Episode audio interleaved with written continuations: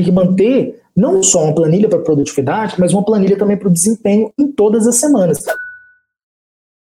Porque aí a gente mantém não só uma planilha para o seu desempenho no tempo, mas também no seu desempenho por nota. E aí a gente consegue ver ao longo dos meses como que está o seu avanço de notas. Porque se você faz redação de fevereiro a outubro, você não sabe quando você estava lá em março. Então você tem uma ideia mascarada que você está melhorando, mas você não sabe se você está tirando as mesmas notas que março. Então a gente precisa ter um gráfico disso mostrando exatamente como a gente está, para ver se de fato faz sentido que a gente esteja melhorando. Se não, se a gente está estagnado, a gente precisa traçar outros mecanismos para dar a volta por cima, tá bom?